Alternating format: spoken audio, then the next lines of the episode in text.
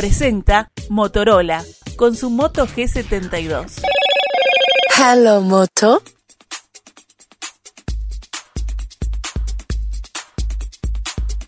Mañana y el jueves se realizará Level UI y el concurso nacional de videojuegos, ambas actividades organizadas por la Cámara Uruguaya de Desarrolladores de Videojuegos, los Ministerios de Industria y Cultura y apoyados por Antel, Uruguay 21 y la Embajada de Francia aquí en Uruguay.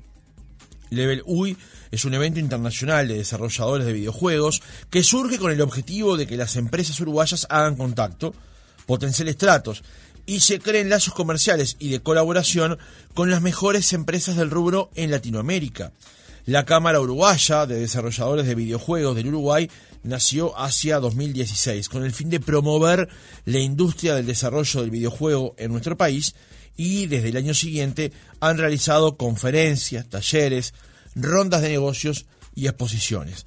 Con más de 35 empresas en el sector, Uruguay cuenta con una densidad de talentos sin precedentes, sostienen, en el continente y se ha transformado en el polo latinoamericano de desarrollo y de encuentro para la comunidad.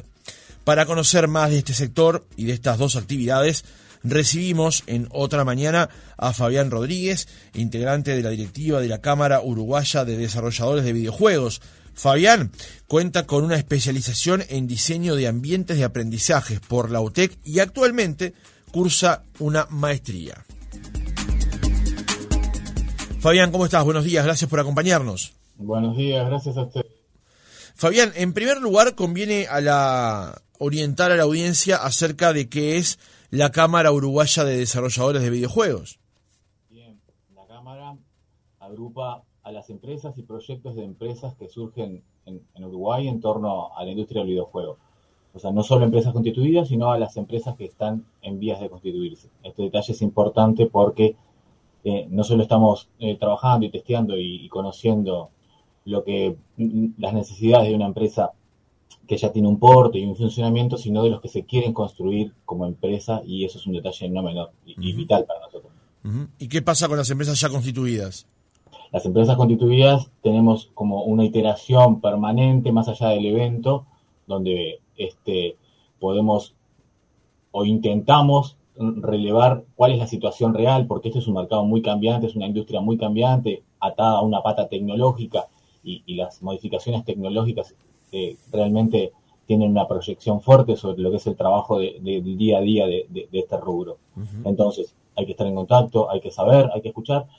Eh, algo me parece genial a destacar es que eh, hay una, una, una, sinergia increíble entre las empresas de acá.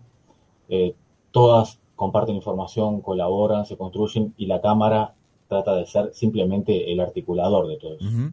la, la, Cámara justamente nació con ese fin, digamos, entonces articular, ser, digamos, una entidad que nuclee sus necesidades, intereses para poder eh, desarrollar más el sector. Totalmente. Y hay un detalle muy importante en eso que comentabas, y es que como cámara, como clúster, podemos empezar a, a, tener un diálogo con diferentes entes, como los que vos nombrabas, que son los que nos apoyan para, para el evento, y eh, ahí también se construye algo muy lindo, un ida y vuelta muy, interesante, muy sólido, y es que a través de algunos de estos entes empezamos a postular afuera, a sacar las empresas hacia afuera, a participar de los eventos más importantes eh, a nivel internacional, como GDC en, Estados Unidos, que es el evento uno del mundo, y, ahí viajamos como representantes de, de, un colectivo, de un colectivo que tiene iteración con, con los entes, con el Estado, y desde afuera eso es muy bien visto, porque nosotros seguimos estando lejísimo del epicentro del mundo, aunque están los videojuegos, el mundo digital, internet, etcétera, estamos súper conectados, podemos tener un, una meet, una reunión en cualquier momento, con cualquier persona del mundo, no nos conocen, no saben quién somos, y para hacer negocios, acuerdos y establecer relaciones, tener una banderita al lado que dice que perteneces a un clúster, que, que, no sos alguien que, que, empezó ayer y que no tiene ningún antecedente, claro. es súper importante. No, no, no, no, es difícil evaluar cuán importante es hasta que no tenés esa vivencia. Claro. Fabián, con estas salvedades que hacías acerca de las empresas que están naciendo y las empresas que ya están establecidas, ¿podemos hoy dar un número eh, más o menos aproximado de cuántas personas en Uruguay están involucrados en el desarrollo de videojuegos? en personas es bastante difícil, porque también post pandemia ha pasado que el, el modo de trabajo eh, cambió muchísimo, las personas están remotas, trabajan por horas, eh, se construyó esta dinámica de, de, las unipersonales dando horas y no tenés, podés ser eh, un, un, un, trabajador de la industria de videojuegos y no trabajar para una sola empresa, estar vendiendo horas y eso es absolutamente aceptado y funcional. Entonces, en términos de personas, de individuos, es difícil. Es más fácil quizá clasificar en términos de empresa, de pensar que hay unas 15 empresas establecidas más, sólidas, que ya tienen una contratación, y otras, otro tanto, unas 15, en vías de construirse, quizás en, dúos, en duplas, en tríos, eh, un poquito más un carácter de empresa de garage. Claro. Me quedé con algo en la cabeza que decías recién, Fabián. ¿Es normal que se, que, se plantee que, que, exista el hecho de que una persona X está trabajando en una empresa desarrollando un videojuego o sirviendo de alguna manera y a la vez trabajando en otra que perfectamente son competencia entre sí? Y ahí depende de la, de la modalidad de contratación, pero, eh, o sea, más allá de si es normal, existe esa situación, se da. Eh, por supuesto que eh, es una, una de las modalidades. hay otras modalidades como las que tradicionales que perteneces a una empresa y firmas un acuerdo en que solo tu trabajo va claro. a eso. Y eso también se cobra y se paga. O sea, quiero decir, una exclusividad tiene otro precio que lo que significa ser de alguna manera freelance, pero no es estrictamente freelance. Eh, o sea, es, bueno, yo puedo trabajar para diferentes empresas. Ustedes, eh, en el caso de, trabajan para empresas uruguayas, se rigen por la normativa local. En el caso de trabajar para em, ustedes, trabajando para empresas internacionales, ¿cómo es el, vínculo legal, digamos? Y ya está todo establecido, o sea, hay una normativa local que ampara y controla y articula lo que son las interacciones con las empresas del exterior. Se tienen que firmar contratos, se pagan los impuestos correspondientes cuando, cuando hay una, interacción de dinero. O sea, eso ya está funcionando y creo que es algo bastante gestado y que abrió caminos la industria del software, que, a nosotros nos toca de alguna manera, o sea, trabajamos con software, aunque trabajamos también más en el desarrollo de contenidos en sí, eh, pero sí la industria del software ha, tenido un trabajo muy grande de, construir un marco regulatorio, todas esas cosas, que, se aplican en la mayoría a nosotros. Hay algunos detalles que, cambian mucho, pero, pero, pero sí, ya hay, ya hay, hay, experiencia, hay profesionales, abogados, escribanos, contadores, que ya tienen un background de varios años de trabajo en esto. Fabián, decíamos en el arranque de la entrevista que la Cámara nació hacia 2016. ¿Cómo ha sido el desarrollo del sector desde ese punto hasta el día de hoy? ¿Ha ido en expansión permanente? ¿Ha tenido momentos de retracción? ¿Cómo ha sido? Eh, la Cámara eh, eh, está, bueno porque se forma de manera orgánica. O sea, acá hay un desarrollo de la industria permanente desde hace 20 años. Entonces la Cámara surgió hace 6, 7 y em, recogió esa necesidad que había en el mercado de, articular, de organizarnos bajo, bajo una Cámara. Pero la industria ya existe desde hace 20 años de manera constante. Yo tengo más de 15 años de trabajo eh, en la industria y, puedo dar fe de eso, más allá de que hay un montón de contenidos y, registros que, que así lo, es. Pero la cámara surge bastante orgánica. Y lo que sí se construye, creo, de manera más formal desde el 2016 es esta articulación con los entes. Los entes están, eh, eh, de alguna manera, dando sus apoyos, de alguna manera digo, porque a veces es económico, a veces es logística, como, como pasa con esto de viajar, los estudios, eh, tiene, tiene varios perfiles, pero sí es muy importante, sobre todo para los pequeños emprendimientos. Esto que yo te decía, las empresas de, más de garage necesitan apoyos, eh, por ejemplo, hay fondos concursables, eh, apoyos de, que puedo recordar ahora, el Ministerio de Industria y Energía tiene un, tiene un llamado anual que reparte un monto de dinero que permite hacer un corte vertical. Un corte vertical es como la mínima expresión que se puede hacer de un videojuego para luego poder salir a conseguir a alguien que lo quiera comprar, porque el videojuego tiene esta pata fundamental que si bien es un género audiovisual, un contenido que tiene una idea, siempre es un negocio, quiero decir, siempre necesita... No, o sea, yo no puedo hacer un videojuego y dejarlo dentro de mi casa porque nadie sabe y no, no se termina de decir que es un videojuego. Es un proyecto. Yo quiero proyectarlo necesito hablar con alguien, con una tienda, con un store, con un, con un publisher que vendría a ser un productor financiero, para que luego suceda. Hacer videojuegos no es tan simple, es muy viable, hay muchas escalas para hacerlo, pero siempre necesita de esta pata industrial, comercial. Y los entes, eh, a través de estos llamados, ayudan muchísimo a que se dé ese primer golpe. Ahora vamos a conversar el tema de escalas porque por lo que estuve averiguando es un tema muy interesante para plantear justamente de, cómo funciona el negocio, pero eh, volviendo a, presentar en sociedad, digamos, cómo está el sector hoy, hablamos del nacimiento de la, de la Cámara hacia 2016, la expansión que ha tenido. Eh, ¿Cómo ha colaborado el Estado uruguayo en esta materia? Y te lo pregunto desde esta otra perspectiva, porque vos me comentabas que cierto apoyo tienen. Me refiero, por ejemplo, a la formación, a la educación en esta materia y también, por ejemplo, a las tecnologías, ¿no? Que ustedes puedan hoy preparar, producir en el país para exportar también, teniendo en cuenta que las rutas, digamos, fibra óptica y demás, hay un cierto desarrollo en el país. ¿Cómo se ha colaborado en esa materia? Mm, yo creo que ese es uno de los focos más importantes que venimos trabajando desde la Cámara y creo que es la pata más floja que tenemos, es la formación y la educación al respecto. Eh, quizás dentro de algunos años, a través de un poco una modalidad bastante orgánica que, que se da desde los usuarios en, su necesidad, pero quiero decir, no hay una, hay, hay una carrera en Maldonado acerca de la pública de, videojuegos en Maldonado y, que se está formando y que tiene como muchas, muchas necesidades. Y después hay alguna opción en privada y después no hay más. O sea, y realmente hay una necesidad, pero no solo hay una necesidad, ahí hay, hay, una, hay una posibilidad de proyección y de captación de una franja etaria que eh, tiene una, está involucrada orgánicamente, naturalmente, los jóvenes, los adolescentes, a educar, ya tienen un enamoramiento, un engagement con el videojuego, que captarlo y proyectarlo sobre la educación y sobre la formación sería y es eh, muy, muy, muy viable. Claro, esto es una industria nueva y, el Estado, las educaciones, los, los entes, siempre van mucho más lento que esto y les cuesta entender esta. Bueno, este, nosotros estamos empujando mucho para que así suceda, estamos fomentando un proyecto con UTU de, un bachillerato de, audiovisual que es muy lento, muy lento, años lleva resolverlo, lo seguimos militando y esperemos que, se concrete, todo da que sí, pero, pero es súper necesario.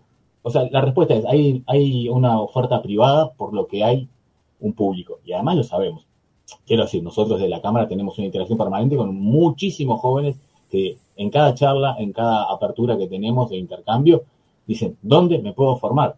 Claro.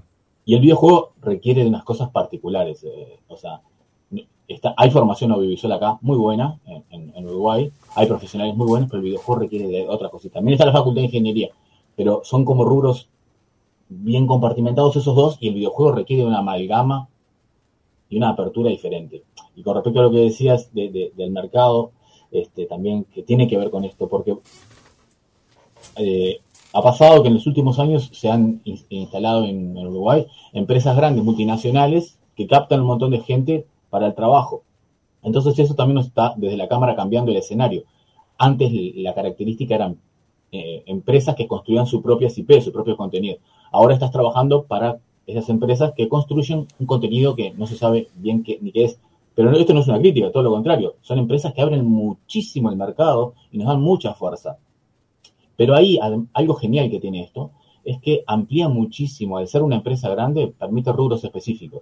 Entonces, en lugar de un programador y un artista, que capaz que es lo que podríamos proyectar que necesitamos, trabaja alguien de marketing, alguien de business, alguien de recursos humanos, alguien de experiencia de usuario, eh, psicología, o sea, empieza a crecer los rubros. Hay ecosistema más allá del propio desarrollador, digamos, claro. Totalmente, y empieza también eso, es muy, también muy favorable, ya esto también nos mete un poco en, cuáles son los objetivos de la Cámara, en lo que queremos de la porque la, la, la iteración con todos esos perfiles diferentes genera beneficios amplios, genera salud en el medio, en el medio de los videojuegos, o sea, deja de ser, aunque ya no lo ves hace muchísimo, todavía quedan algunos vestigios, sobre todo de cómo en el imaginario de es una industria de nerds que se encierra. Pues no, hay que dialogar, hay que abrirse, hay que, hay que tener interacción con todas estas personas y eso es súper saludable. Claro. Eh, Fabián, contame lo que se puede y tratando de traducírselo al oyente, ¿no? eh, ¿cuánto se cobra por desarrollar un videojuego o cuánto perciben como salario, como, como, ingreso, personas que se dedican a este rubro comercial? Ah, eh, me parece que está bueno plantear algo que es, hacer videojuegos es caro. Quiero decir, si estás adentro de la industria, no lo vas a evaluar de esta manera. Estoy hablándole para el que no conoce. Es muy difícil hacer la mínima expresión de un juego por menos de 25 mil dólares. ¿Es mucha plata? Y no, un auto sale 25 mil dólares, un auto 0 kilómetros. Así que si lo, depende desde dónde lo evaluemos para evaluar cuán caro es. O sea, la proyección económica que puede tener un videojuego es mucho mayor que un auto. Poner, ponerlo en términos burdos. ¿eh? Pero el valor que tiene también es otro. Las posibilidades de interacción son otras. Y las posibilidades de llegar a través de una inversión de 25 mil dólares, estoy tomando un número un poco arbitrario, pero que es lo que más o menos hablamos, tiene una proyección, o sea, si vos invertís 25 mil dólares en un juego, es muy difícil que haya otro rubro que pueda tener los beneficios que tiene un videojuego con 25 mil dólares. Entonces, de ese punto es barato. Pero yo te dije, está, era caro. Claro, porque 25 mil dólares suena, suena, suena importante. Sí. Pero un videojuego no te llevan dos personas haciendo un videojuego por, por buscar otra vez la mínima expresión. Y le puede llevar un año y medio. Entonces, otra vez, no es, no es tan caro. Depende de que, evaluemos. O sea, contra qué lo cotejemos.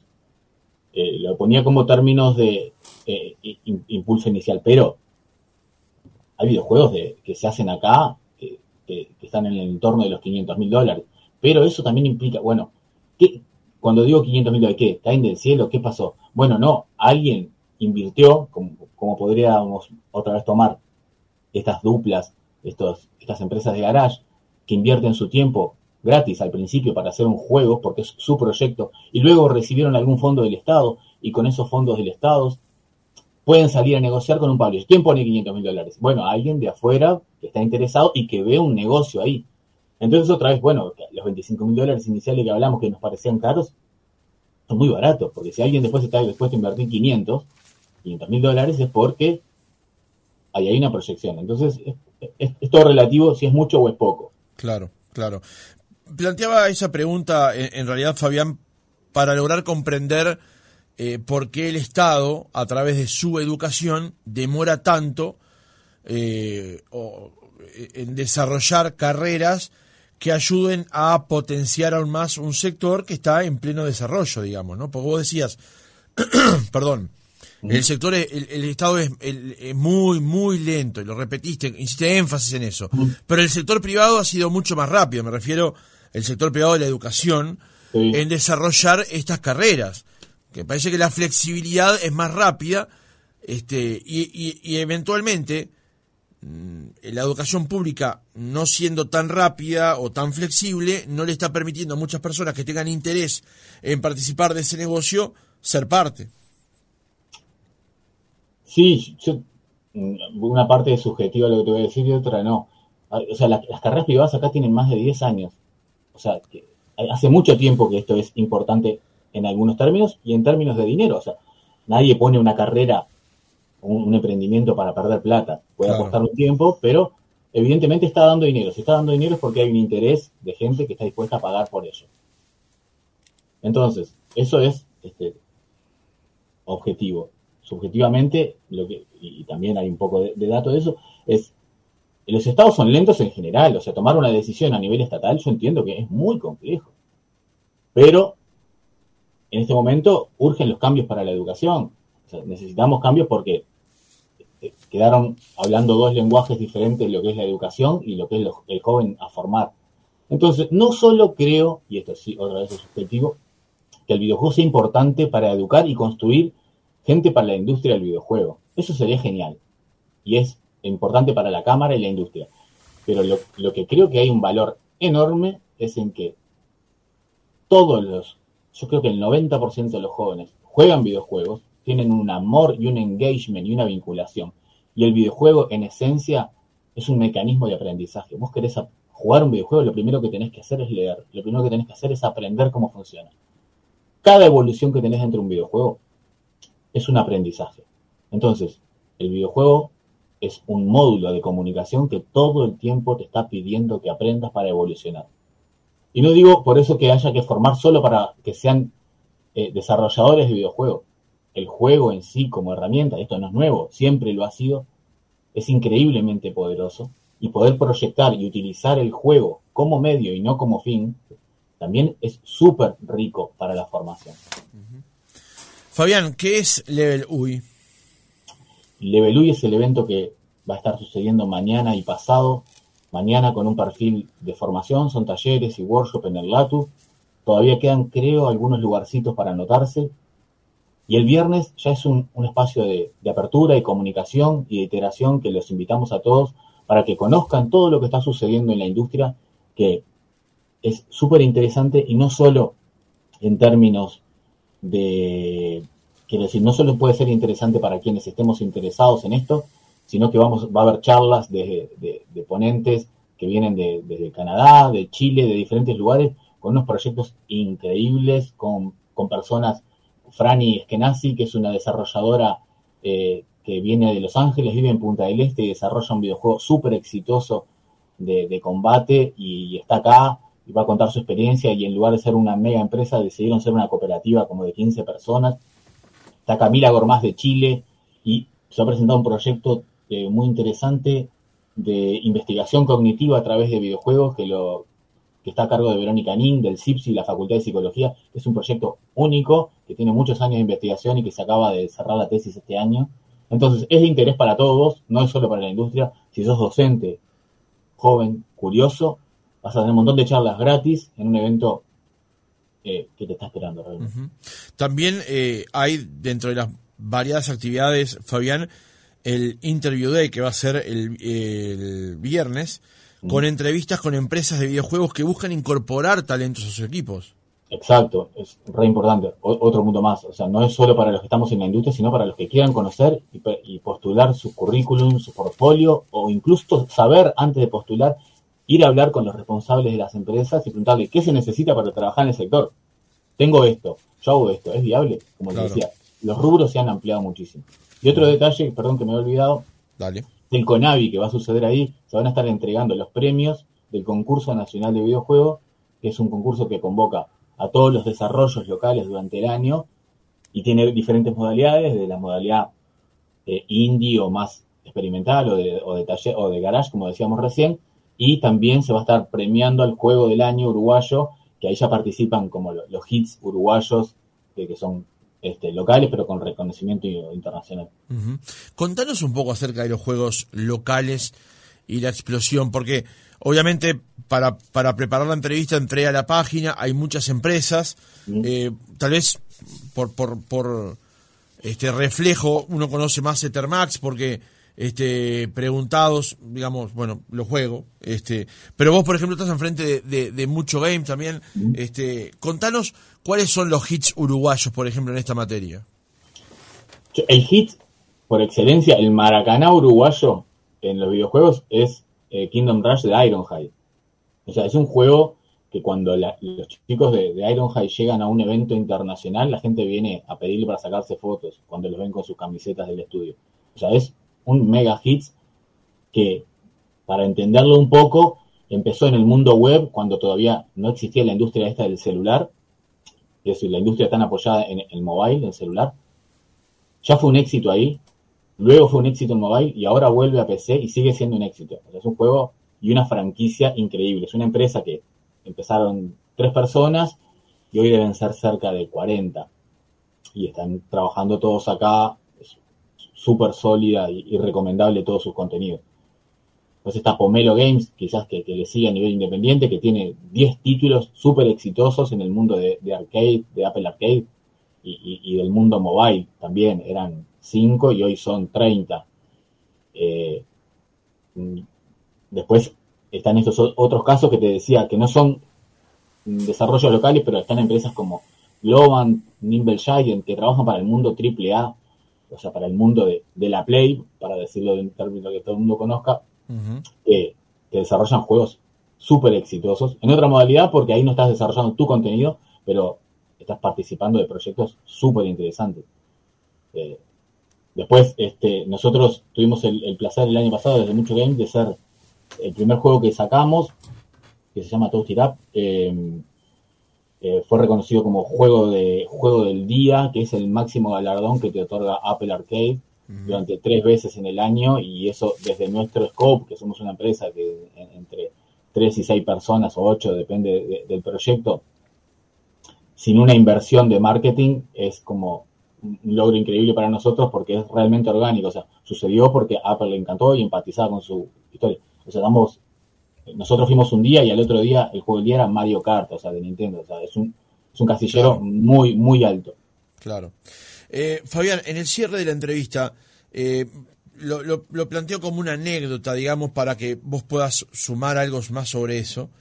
Eh, Mario Pergolini, que era un hombre de los medios y que luego se trasladó al mundo de la tecnología con el mismo éxito prácticamente que en los medios, eh, ha comentado en, más de una oportunidad que eh, si bien uno tiene en la cabeza eventos muy populares, como por ejemplo en el propio Estados Unidos la final del Super Bowl, que llega a índices de audiencia este, astronómicos, hay también más gente incluso mirando vía YouTube o vía otra plataforma finales donde la gente se pone a jugar juegos, o sea, finales de un juego determinado que se congregan a través de YouTube, por ejemplo, de YouTube.